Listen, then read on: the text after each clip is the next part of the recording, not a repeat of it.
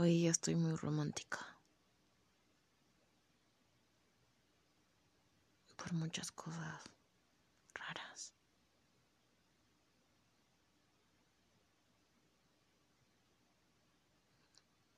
Bueno, no sé. Porque soy rara en general. Mm. Voy a leer la cosa más romántica que, que he leído. la leí cuando tenía 20 años, 19 años. Es mi capítulo favorito.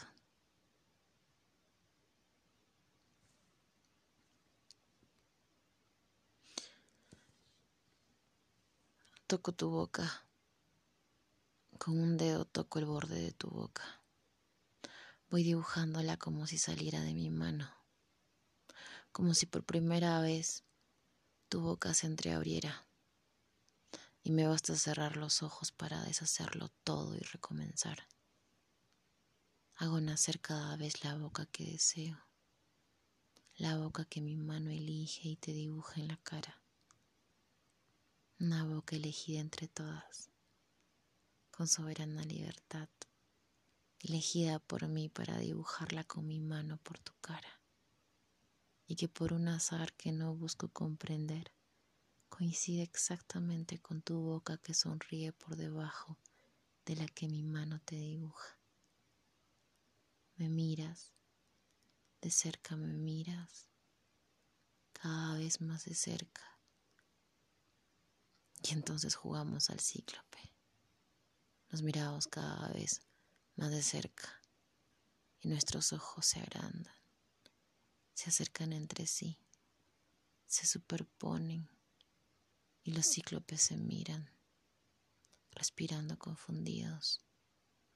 Las bocas se encuentran y luchan tibiamente, mordiéndose los labios, apoyando apenas la lengua en los dientes jugando en sus recintos, donde un aire pesado va y viene con un perfume viejo y un silencio.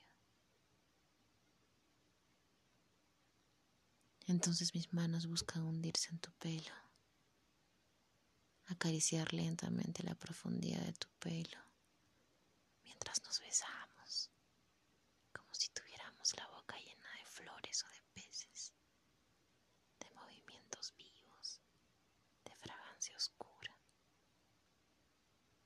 si nos mordemos el dolor es dulce. Y si nos ahogamos en un breve y terrible absorber simultáneo del aliento, esa instantánea muerte es bella. Y hay una sola saliva y un solo sabor a fruta madura. Y yo te siento temblar contra mí, como una luna en el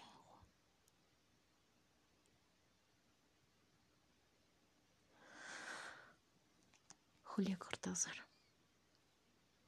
Rayuela. Capítulo 7.